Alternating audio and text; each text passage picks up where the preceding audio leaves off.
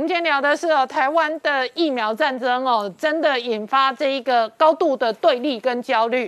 不过伟杰哦，这个以全球的疫情跟发展来讲，确实哦，台面上能够打的疫苗都发大财了。没有错哈，那其实我们先从全球的这个新冠肺炎的确诊人数来做一个掌握。那统计到五月二十九号为止哈，不含中国的确诊人数是一点七亿人，那么每一天新增的确诊人数是五十点八万人。所以其实到目前为止，虽然说欧美国家一直不断在施打疫苗，但是每天都还是有大量的这个确诊人数增加，只是比过去来的比较少一点点。那在我们看到最少接种一剂疫苗占的人口比例，这个是有几个主要的国家。我们看到第一名的部分还是以色列，是来到了百分之六十以上。那美国呢，施打至少一剂的疫苗占人口比例也大概将近快百分之五十。那英国的部分将近快百分之六十，德国刚破百分之四十，意大利、法国逼近百分之四十，而台湾统统计到五月二十九号为止，只有零点一四个百分点，是非常非常的低。在我们看到这张表是统计目前国际上面的各厂商的疫苗它的售价的状况，跟今年的预估销售金额的一个比重。所以辉瑞最贵哦，没错哈。哦，辉瑞的一般售价是十多块到二十块美金哦，没错哈。那现其实莫德纳是最贵，莫德纳的它的价格区间每一季是十五到三十七块美金哦。好，最便宜的是 A 利是二呃两块美金到八块美金中间哦。所以其实这边大概反映出来了他们的整个售价状况跟成本。那 A Z 是比较便宜，是说他们在疫情。呃，准备要研发疫苗的时候，就先跟大家讲说，我在疫情期间我不以盈利为目的，所以它其实这个就等于是它的成本价的一个区间。那我们看到，其实市场上比较偏好的在辉瑞跟 B N T 这部分，今年的预估的销售金额就来到一百五到三百亿的美金哦。那莫德纳也有将近快两百亿的一个美金。那其他的比较。呃，比较属于俄国或德国或者是中国的部分，可能都还比较不确定它的数量。但是我们看到，在每一年的预估产能的部分，光是辉瑞一年的预估产能有二十亿剂，A G 的部分有三十亿剂，莫德纳也有十二亿剂的一个状况。那其他大部分都是在十亿剂以上的一个状况。所以，光是今年哦，如果全年的产能都全开，大概有将近超过一百亿剂的一个产能会在国际当中去做流通。哦，对，这个是 数量非常非常庞大，是事实。对对对对，这是今年，所以事实上明年如果没有大量打第二季、第三季，其实明年可能产能过剩。没错，所以这个就是现在目前市场上在观察说，哎，如果这个疫苗股有没有办法能够把它的获利延续到明年，那就要看两个状况。第一个就是你疫苗施打是一次性的，还是你是要常态性的一个施打？比如像我们的流感疫苗，它可能每一年都要打一次。如果是这样，那当然它的获利是有机会延续。可如果没有，那数量太多，当然会造成疫苗价格的下滑，但获利的部分也会出现一些相关的影响。一方面，台湾的疫苗危机是一个超级压力锅。那同时呢，国产疫苗当中有两个业者，那争议大的是高端。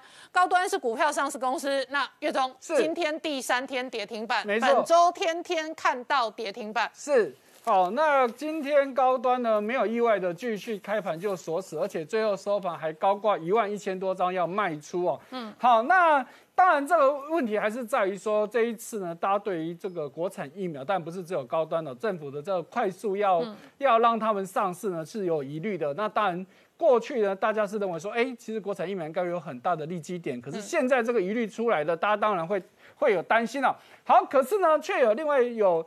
有网友提到，事实上这都是公开的资料，就看到，哎，过去这几天连续三天，政府的八大关谷行库所属的券商却在买高端，嗯，哎，这就奇怪了。你大家都知道嘛，这做股市的人都知道，刀子还在往下掉的时候，当然不要去接嘛。尤其我们刚刚说了，市场，哎。今天最后的，我先解释一下，一般的股民都会看八大行库，是是因为认为那是关股太多，没错。每一次有股灾的时候，就说八大行库买超多少钱，对，八大行库护盘台积电。是，那股票在跌的时候，八大行库如果有不寻常的出手，是。都会被股民讨论。是，那今天股民讨论的就是哇，有人买高端呢，不知道他是谁，是，然后不知道他用谁的钱呢，是，然后这些钱都在高端跌停的时候就去接高端呢。是，来我简单解释一下，大家每次讲到这个股市护盘，大家第一个想到是国安基金，可是事实上正好相反，国安基金是最没有护盘效果的，真正最有。复盘效果最及时性的，其实就是刚刚您官说的八大八大关谷行库的所属券商哦。那第二个是我们所谓四大基金，可是四大基金按照法律的程序是不可以护盘的，但是它是只能做不能说，所以关谷行库变成是最重要的指标。所以我们刚刚说的这几天大家从，因为这每天证交所都会公布嘛。明明当时还在往下掉，你为什么八大行库竟然有进场去买？而且光三天，今天的资料我还没有看到哦。光这过去三天买超了一共一亿两千多万。好，哎，这就有问题了。好，那当然，关谷的券商进出不代表就是政府进去护盘，我们必须要先说明这一点。因为金管会也出来讲哦，再有人说是政府出场护盘，我金管会要罚钱的哈。但是要附带讲一下。之前银行都跟你 complain 说我们要提早关门，我们要甚至关掉一部分分行，你尽管会憋了六天，你才出来六天，你才出来讲，嗯。结果高端的事情才一天，你立刻就跳出来不准人家讲，真的，而且高端股价在飙涨在炒的时候，金管会都好像瞎了，也都不会讲，所以然后高端股票被盯到八大行库中间的串联性的时候，金管会赶快跳脚，金管会到底是管谁的？所以。当然，我们没有证据证明说真的是政府出手去买，因为嗯，这个是他所属的券商，一般的民众也可以在那边开户，在那边进出嘛。可是，在实际点上，你不可是，在实际一点，朱月中，大家都是内行人。是，请问某些时候我们讨论上次讲。保家手上有股票丢给劳退基金，是不是这种概念？对，有人要偷溜，要找人接手，没错。那谁是冤大头？是，所以这就是让人家起疑的地方。但我们还是要强调，我们没有任何证据证明。但是你的动作太明显了，而且时机点太明显了。再来，为什么这么大量？嗯，如果是小量，那也许就是有人就是想说，我就赌赌看嘛。可是当你一亿两。一亿两千多万，你光昨天就买超三百多张，就算你看到这连续跌停这么多张，多天下来，它的股价还算是高价股啊，还是要两三百块钱呢。那正常情况，就算想要去赌的，不会买这么多嘛。那怎么看都觉得确实有疑虑，我们不得不去说。而且月中我们都是长期的股民呐，是股票市场有没有炒作，只有交易所跟司法机关可以厘清。对。我如果是蔡英文总统，我绝对不敢帮任何人背书。是，我把话讲到这么白。是，股票的资料是交易所有公开资料的，交易所的进出不能作假，这是第一个。第二个，司法减掉可以去追查有没有人谋财发灾难是。可是由于我本人没有司法的这一个检查的司法权利，是，所以我很难厘清真相。是，可是像我刚刚举的案例，比方说上次讲保价炒股丢给劳退基金，是不是就有案例发生了？这种案例，蔡英文总统你敢背书，我都不敢。好，那我们必须说。蔡总统这么讲，当然听起来当然绝对是没有问题。他说：“哎，我们这个公务人员的申报财产里面，大家都没有嘛。好，可是我必须跟大家讲哦，台湾有一种生物很奇怪，大家都知道它的存在，可是检察官都说我没看到。这种生物叫做人头。嗯，太奇怪了嘛，谁不知道我要去炒股，我谁会用我自己的名声？”而且公务人员的财产申报就一定你记不记得尤乃文就用他的人头？对，尤乃文是太嚣张了，被里头人检举。尤乃文就我刚刚讲的这一个保家的那一个 case。那尤乃文用谁？他难道用尤乃文三个字吗？当然嘛，就用尤乃文的人头跟尤乃文的赖群主客户嘛。如果今天真的有人去做这事情，谁会笨到用自己的名字去炒股？不可能的事情嘛。所以话说回来，有没有政府高官在护盘，我们不知道，我也没有证据，我不敢讲死的。可是我们刚说了，人头这绝对有可能，嗯，这是必然的事情嘛。那。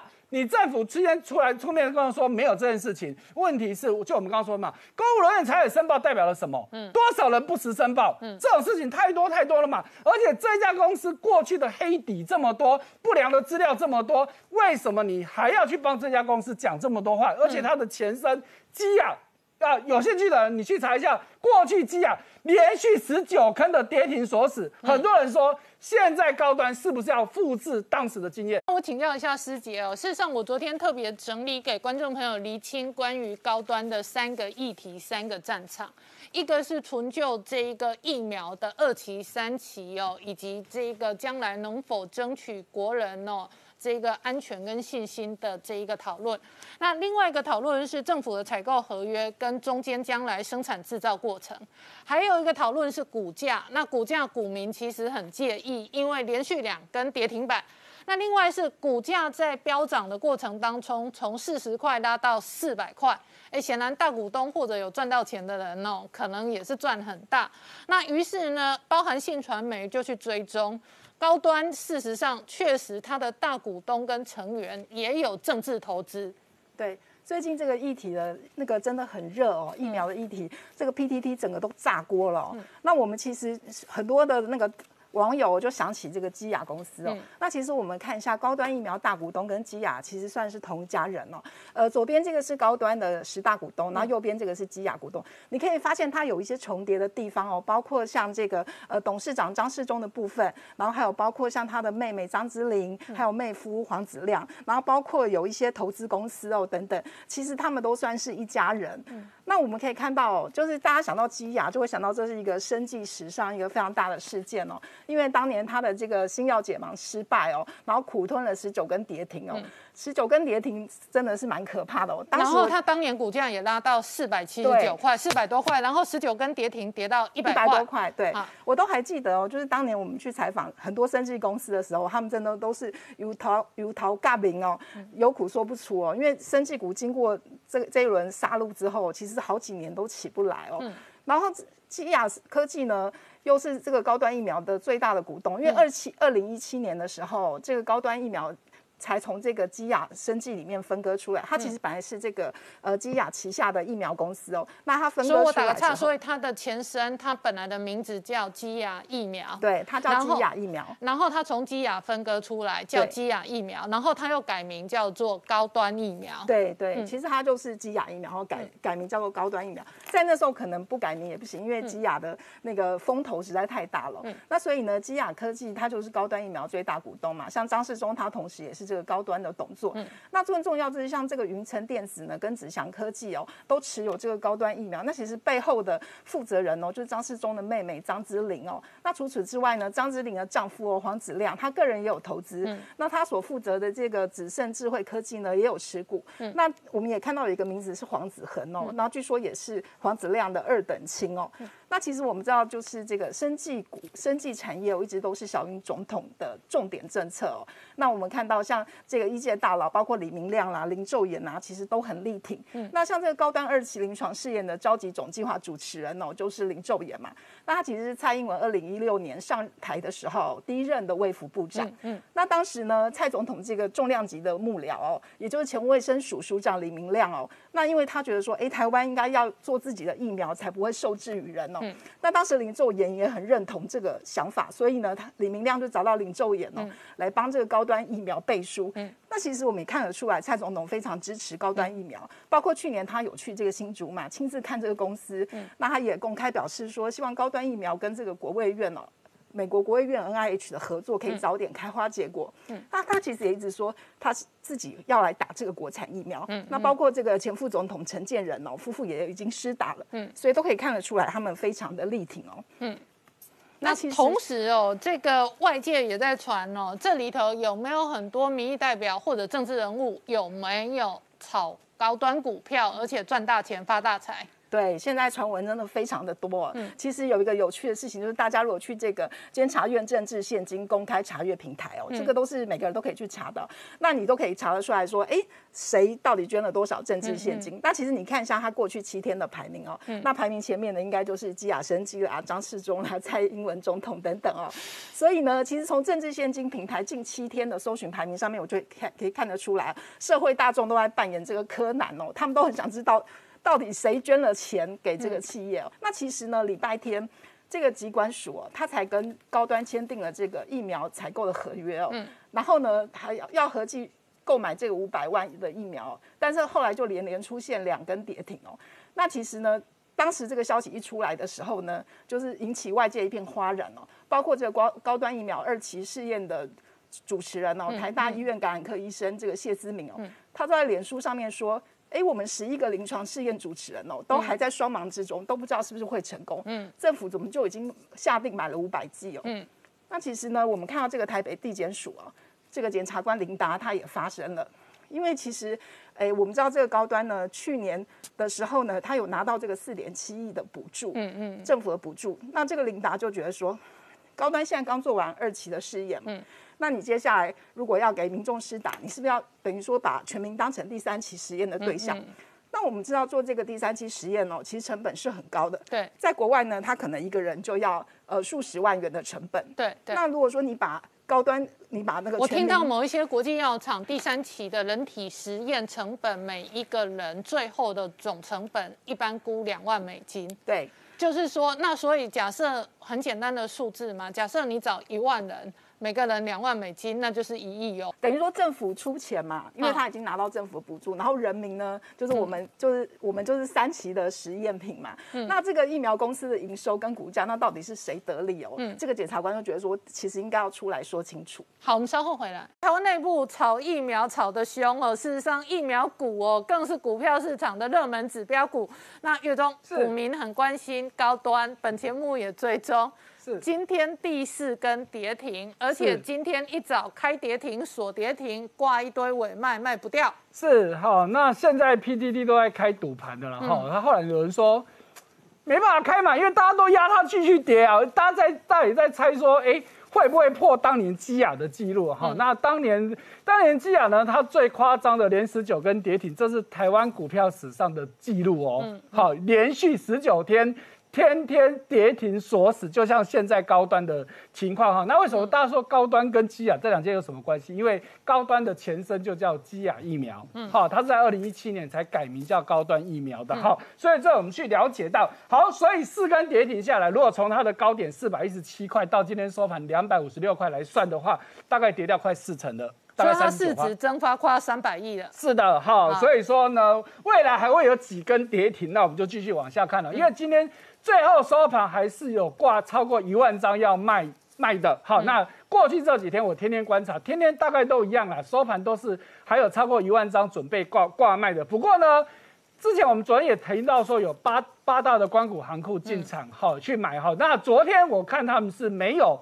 就没有动作了。可是今天我查最新的资料，又有四家航库又进场了。嗯，好，那这四家买超一共八十五张，但跟之前比起来算少的。嗯，可是八十五张乘以一张，现在两百五十六块就是二十五万多。嗯，哎，这个金额也是蛮多的。当然，我们还是要声明，这不代表就是政府在护盘。好，但是呢，这是一个还蛮有趣的现象，因为现在这种情况还要去追的人，基本上我就不晓得。他做的这么敢赌吗？好，所以这是这是我们要去探讨的问题哦。好，来，那所以说高端为什么会有这么大的争议？股票跌这么多？好，那有媒体就整理大概有三个争议哦。好，那一刚刚我觉得是有很大的关系哦，就是现在问题这么大，疫情这么大，为什么政府还是一昧的，就是说我们就一定要买国产？好，明明大家都知道它二期都没有过，就不要说三期嘛。好，那我会觉得说这件事情呢，就让人家觉得说。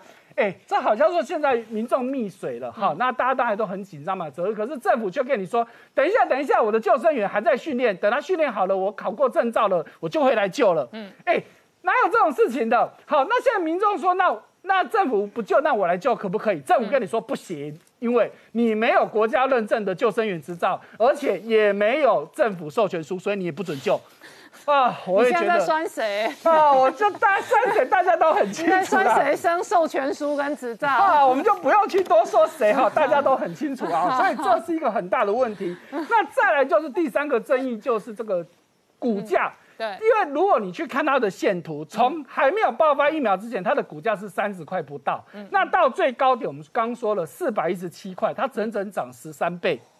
哎。十三倍，但更夸张的是，这家公司二零一六呃二二零一八年上市，那我查到，我只能查到二零六一六年以来的财报，哦，因为它是二零一二年成立，那二零就二零一六年起，我看得到的财报是年年赔钱。嗯，好，那二零一八年挂牌，那大家听起来没有什么特别，可是如果懂股市的就知道，我们股市的规定其实是。上市贵公司上市前至少要有一个会计年度是没有亏损的。嗯嗯。那它为什么可以亏损啊？当当然这是因为有一个特别的规定，就是政府在鼓励扶持的产业，它是可以不照原我刚刚说的上市前一年公司是有赚钱的。好，问题是这家公司。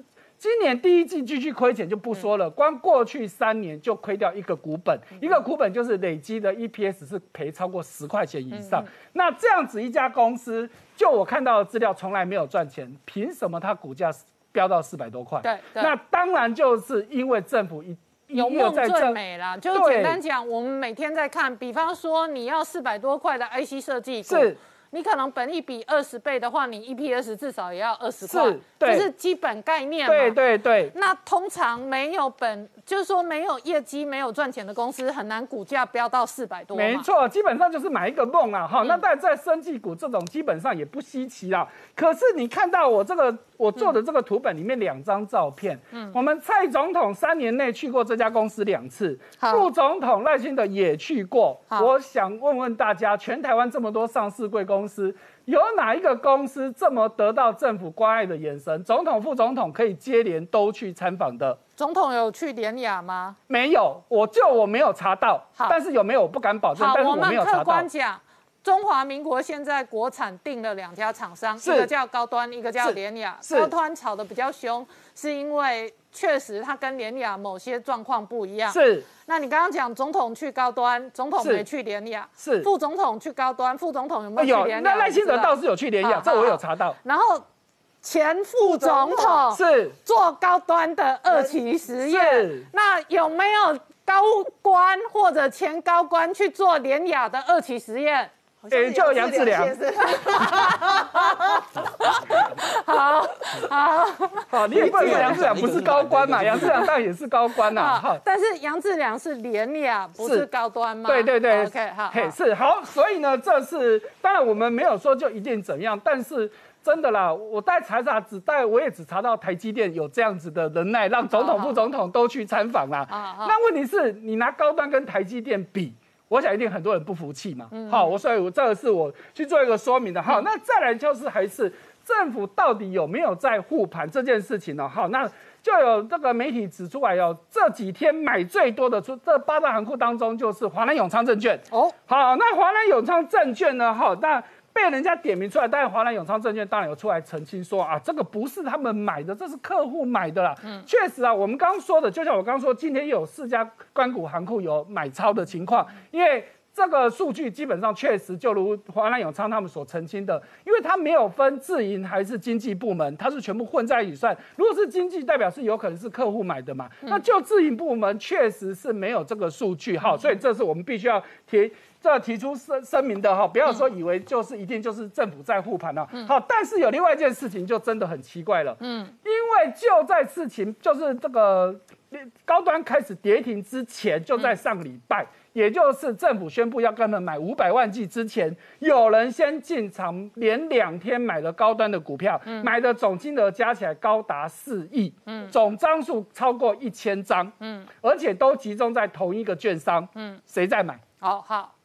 这就奇怪哦，对，但是这个买盘到今天的账是赔钱哦，对，因为它后来是跟跌停板哦，是因为它后来它有看到不行，它有卖，可是只卖掉四百张，因为大家知道后来卖不掉了嘛，所以账面上它还有六百张，那六百张这样子的跌法，好，据估计啦，那当然到昨天它已经赔掉六千。亿哦，六千万，那今天当然继续在跌了，好，所以说这个到底是谁？那他为什么事先知道要去压重压？因为这显然以这个这么小规模的公司，你一次买一千张，啊，分两次啊，不是分两天买一千张，那这显然是有内线的怀嫌疑啦，哈，好，那当然是谁我们不知道，好，所以高端这家公司哦，就我们刚刚说的最关键的问题还是在于。它的前身是基亚疫苗，问题是基亚当年发生多大的事情呢？哈，那那是二零一四年的事情，当年基亚他们就是要推肝癌的这个疫苗，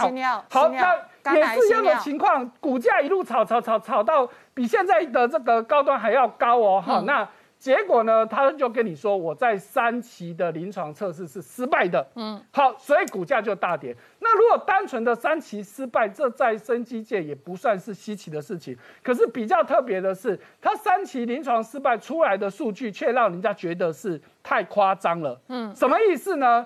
照理说，你三期失败，那至少跟二期的数据理论上不要差，不会差太远。可是让人家觉得说，为什么你三期的数字出来跟二期差这么多？嗯，那是不是就有人怀疑你二期的数据是不是有问题？嗯，当然我没有证据哈，我只是说这是被人家所质疑的事情。那现在一样的事情，你高端又再一次再做一样的事情，我们也知道嘛，他现在二期都还没有过嘛，那三期都更更不用说了嘛。那到时候会不会当年？基亚的事情再重演一遍，没有人搞保证啊，所以这是一个很大很大的问题嘛。好，所以你看到这一波，所以我打个岔说，网络上的股友才会赌高端要吃几根跌停，对，没有错，会不会打破当年记录？是因为现在整个看起来都在重演当年高那个基亚的历史吧？嗯，而且这两家公司老板是同一个人呐。嗯，那。这当然就更让大家觉得说你这其中大有问题嘛。嗯，好，那高端为什么会涨？哈，那也有媒体就提就有这个搜寻出来一些关键的问题。哈，那就从去年开始，一开始就跟你说啊，我跟美国的国务院要合作，然后呢又跟。国务院，美国的国务院呢签署我要去做这个全球疫苗的授权书，然后呢也告诉你说，哇，马来西亚有企业要跟我要跟我买疫苗，你看然后，他说，你看我还没有做，我刚有研发而已，就有外国的公司要跟我买，可是注意到，人他只是签 M O U，嗯嗯，备忘录是没有什么法律的效用的，只是告诉他只是一个备忘录嘛，但是呢就这样子，他就可以这样子一路炒炒炒炒到。最高价我们讲好几次的四百一十七块钱，嗯，好，那尤其是政府宣布说我不要去采购，好，就几乎就是压在高端跟联雅这这两家公司。那因为联雅没有股票上市，连新贵都没有，那当然大家的目标就在高端嘛，因为股价的反应是最直接的，嗯，好，那你之前为什么涨？之前为什现在为什么跌？那基本上都是大家所关注的事情嘛，嗯，好，所以现在大家就在想说，如果高端真的不当年积压的后尘。连跌十九根跌停的话，那高端会剩几块？嗯，多十五块。哦，哎哎，那回到起涨点下来嘛？没有没有，月中是，那就回到起涨点嘛。呃，比起涨点还高一点点。对啊，我看到去年也大概四十块拉到四百块。哎，还没有疫疫情爆发前，它三十块都不到。OK。对，所以是比它原本的还要再高一点点呢。那当然最后会有几根跌停，这我们不知道。好，可是。这个基亚当年还有一个很重要的事情，就是当年他的高层有被质疑你有内线交易。嗯，好，不过我要说明，这政府后来都这个检调单位后来是说没有证据，所以说就不起诉了哈。可是你一个公司高层被人家质疑你有内线交易，那基本上在诚信上就是一个问号了嘛。嗯，而且这个要司法厘清真相。对，就是我们不妄下定论说谁犯法，是，但是我们也不用妄。妄下定论，帮谁背书？对，因为这个真相只有司法可以理清。是，所以你看到整个，你看从它的本身的研发，帮公司的高层的这个诚信问题，种种问题，真的不得不让人家质疑高端这家公司到底背后谁在挺它？疫情还在延烧，不过霸王级的寒流可能为全世界带来新一轮的变数。那老王刚刚讲到疫苗哦，全球也都跟时间赛跑，今年的疫苗股其实都涨很大。对，我们昨天有探讨说。今年的这个科技股，还有这所谓电动这个趋势哦，主要趋势呢，很多的人啊变富翁，很多股市，很多它的公司啊市值大增。那如果你来看这些疫苗股啊，这个根据最新的这个统计哦，今年有五十位哦，又这个身家啊成为所谓的亿万富翁啊，这个几十亿的身家啦，不管是这个 Moderna 还是这个 Biotech 这个疫苗公司哦，大家只要你有掌握到这一波，我们说这个。共赴国难呐，哈，这大家都有发这个灾难财了。不过我认为这个大概是因为一转眼的时间了。明年如果这疫情消失，这些人可能这个成为亿万富翁的排行榜上时间不会太久。那我们可以来看哦，比如说。这个啊，这个是 biotech 那不 biotech n a g e 这个这家公司哦，大家都知道它是疫苗厂哦。那它的这个创办人呢，这个 Sahin 哦，他身家就是暴涨。你可以看他股价的成长，哇，股价是一路飙啦，这个飙了这个几十个 percent 往上哦。所以如果这个这家当这家创办人当时他也没想到自己会有这样今天这样的成资产的大暴增。那再看另外一家，这个是我们节目讲很多次的这个 Moderna，Moderna 疫苗，这个刚才也才刚提过。那他的 CEO Ben Sale，他这个 CEO 这个赚更多钱，而且他是有在抛售股票。票的哦。那他。但他为什么要卖卖股票嘛？因为疫苗都已经出来了嘛，通常多出尽啊？啊，利多出尽，哎，通常你看过去如果发现什么疫苗出，不管是吸肝 B 肝疫苗出来，那个大概股价就是高点了。所以你看他最近。股价也是滑落啊，刚才包括刚才看到那个 Biotech 啊，那个那一家公司哦，你看到近期的股价也是滑落，就是代表说今年也许是他们最丰收一点。我们常讲啊，一颗新药啊就要熬十年了哈，十年让他们今年哦这个获获利满满。那另外看哦，投资者，我们刚才是主要是工资嘛，创办人 CEO，那另外有两位哦，这个分别是哈佛的 Springer 这个教授，还有这个麻省理工的朗哥，他们这两个教授哎眼光独到哦，都有去投资这个 Moderna 哦，所以哦。或者关姐，我们当初应该也要来投资一下。我们讲那么久的，我真的我很早就卖光了，太可惜了。因为新药的风险，我想只有这些专家哈，他们才会知道到底有没有机会成功啊。所以他们显然赚了一笔啦。另外再来看这家，这家什么？意大利的厂商，他做什么？做疫苗的玻璃罐啊哈。所以做这个疫苗玻璃罐，它的身价也跟着水涨船高了。所以你看到欧美这些大厂哦，靠着疫苗其实大发利市。那另外看看中国股市也有啊，这个康泰医学哦，康泰医学做什么？这个血氧。的透析的这仪器，还有相关设备仪器，他的老板这个胡坤哦，也赚了非常多钱。你看他刚好今年 IPO，八月一 IPO 搭上这个潮流了，所以赚这就算。可是你可以发现啊，关键从他挂牌之后，这个月线图也是跌下来了啦。但是还有涨。最后一家这个是稳健医疗了哈，这个是港股啦，港股我们这个李健全哦，他的最著名的公司是这个全棉时代，做什么的？做一些医护的那个棉棉花哦，做这个一些棉体了哈，棉花的这个照护设备也是在今年哦大涨了一波。所以今年可以说是哦。疫情哦，虽然让一些企业这个比较倒霉，但是也造就一些企业，甚至一些这个 CEO 大赚大发利市。好，我们广告之后再回来。日本来了一百二十四万剂的这个救命疫苗，那同一时间呢，在台湾股民关心的是高端跌了第五根跌停板。是，好，这高端跌第五根哦，这这几天这非常多人在问我说，到底还会跌几根呢？哈，像今天我我同学在问我就。开玩笑说啊，连五拉五啊，哈，可能还有的继续下去啊，哈。那 当然这是玩笑话，但是我可以提供两个方向可以观察。第一个就是每天收盘之后，到底还有多少张在涨停挂出？哦，卖卖出哦，抱歉，尾卖了，跌停要挂跌停卖出。好，第一个，第二个就是看每天的成交量。嗯，那你今天来说，今天收盘的时候大概还有九千九百多张要挂卖。哦，好，这是第一点。那成交量一千九百多张，大概跟过去几天都差不多。嗯，好，那。以挂卖来说，过去都有超过一万张，今天是九千九百多，其实少了一点点而已了哈，所以我会觉得可能还要再几天嘛。不过大家可以看到这个网友的梗图已经出来了哈，这个叫做高端的股价形势力哈，他就假设如果每天都跌停的话，每天的收盘价会是多少钱？他已经一路排到月底了。啊，哈，所以当然这是梗图啊，我们必须说明了，我也。附带讲一下，我看到很多网友说我们在唱衰国内的生技产业，真的是天大的冤枉。嗯，我们从头到尾只是在质疑高端的一些问题嘛。我们有说其他生技产业不好吗？嗯，没有嘛。哈，大家真的是想太多了啦。哈，来，好了，高端的股价跌停跟这个标高都是股民关心的重点。是，对对对，它都是一个存在的事实啊。对，关心是好事情，好事啊。哈，但是真的是不要诬赖我们了，我们绝对没有唱衰国内的生技业。来，譬如说像这个。你看，我们都要拿出来澄清嘛。有人在传言哦，说什么哇，就说这个我们的陈陈前副总统呢，有透过关系在美国那边取得了原料，偷偷就给了高端什么什么，人家就说。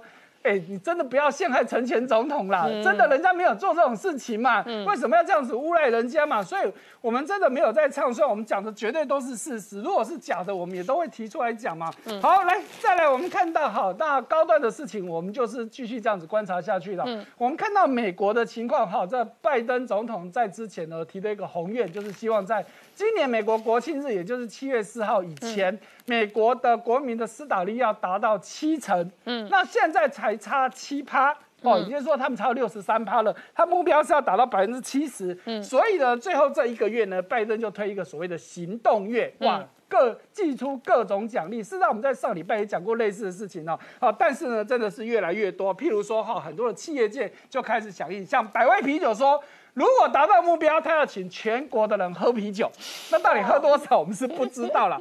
哈，更阿萨里的是有一个叫克罗格的超市，他说只因为他美国开放很多地方都可以打疫苗，他说来我这边打疫苗的呢，每个礼拜我们抽一个一百万美金的大奖。嗯嗯，哎，注意啊，在我们之前上个礼拜讲过是这个二。二害二州，可是二害二州这么大，一个礼拜也抽一个，人家是来他这个超市打疫苗的，一个礼拜也抽一个，一样是一百万美金。所以，我们最近飞机场的逃难潮，其实他们可能是热透潮。对对，你想嘛，去这个超市打的人数一定不多嘛，这中奖几率很高，哎，一百万美金，而且一个礼拜一个，一直到七月四号，所以 所以会有五个机会哦，到目前为止还有五个机会。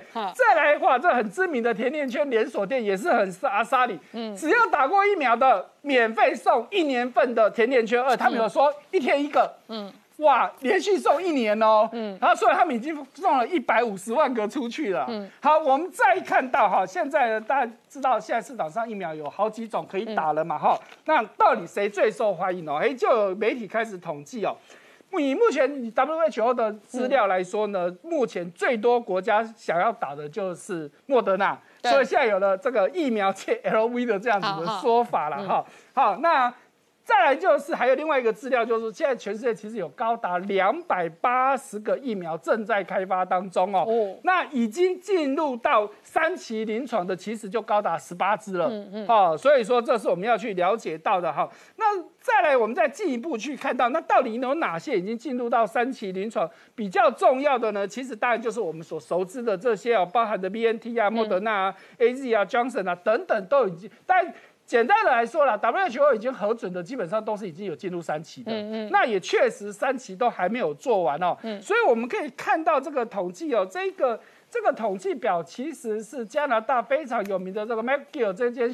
大学他们所做的统计啊，McGill 是在加拿大排名前三名的大学，而且他们的医学院是加拿大排名第一的。嗯，好，他们就是长时间去追踪各种疫苗的使用情况。好，这是来自于他们的资讯哦。好，那当然国内的媒体也有做类似的统计哦。哈，不过以这个三期结束的时间跟加拿大 McGill 这家学校所做的时间其实是有些出入的。嗯我也不清楚到底谁谁的是对的了。哈，那我们就是。知道至少知道一件事情，就是确实这些疫苗都已经在三期实实验当中。嗯，好，那我们再进一步去看到说，好，刚刚我们讲到说，现在以国家来说，最多人打的有九十个国家是讲莫德纳。对。那如果以总数来看呢，哈，全世界目前以销量哦，不是说打的量哦，销量最好的是辉瑞。对。全世界已经卖了三十亿支出去。嗯。那我们如果再进一步去看，在这个图里面，大家可以看到有颜色深浅。简单来说。越浅的颜色代表是越先进的国家，他们说的购买量。所以我打个岔，辉瑞已经有三十亿剂，A 利二十六亿，然后莫德纳十三亿，是。那 Johnson Johnson 比较后面八亿多，那赛诺菲科兴这一种数目都比较少，是没有。所以主流仍然是这一个国际几大品牌。没错，没错，确实。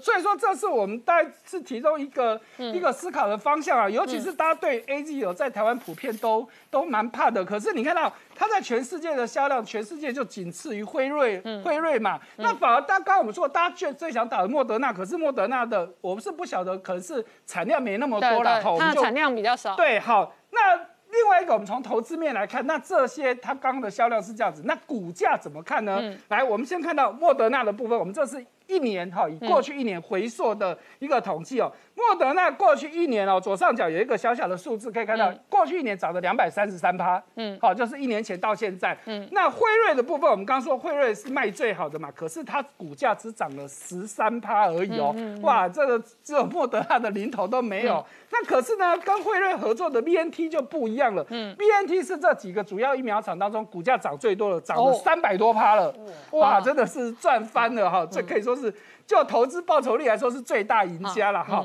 那再来是 A Z，哎。它是全部里面唯一下跌的，以一年的时间来看，它跌了六点八趴哈，这这这个可能是跟它比较多，大家都在讲它的副作用的问题，可能多少会影响到它的股价了。好，好，那最后还有 Johnson 的部分也涨了十一趴的部分。那中国的部分呢？其实我们还是要看到中国其实最主要两家嘛，国药跟科兴，因为科兴的股价暂时是停牌的，所以我们只有国药的数据可以看。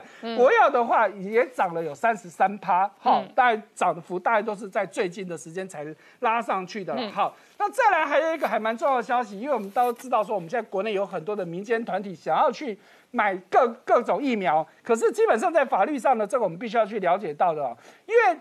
现在能够用的疫苗都都基本上是紧急授权啊，可是紧急授权的范围都仅止于他们自己的国内，不管是哪个国家其实都一样。所以呢，你今天要想要卖给随便的个客户，就是当做正常的商品去卖的话，在美国来说，它必须要经过这个叫 L B L A 的执照。嗯。这简白话来说就是全面使用，嗯，就是不管啊，只要有人买，我都可以卖，嗯，所以呢，目前其实没有任何疫苗公司已经取得的 BLA 的执照，换句话说，他们真的不能随便乱卖。好，可是呢，现在哦，辉瑞已经提出申请了，哦，好，那再来莫德纳是也六月一号刚宣布，他也在申请了，好，可是要取得也没有那么容易，因为照美国的法规规定，第一个你三期要做完，OK，做完还不行，你还要完整六个月的。检这个数据，OK，给 FDA 审完之后才可以通过。换句话说，整个流程跑完，能够随便买到疫苗，可能是一年以后的事情了。哦，好，所以这是我们要去弄清楚的问题啊。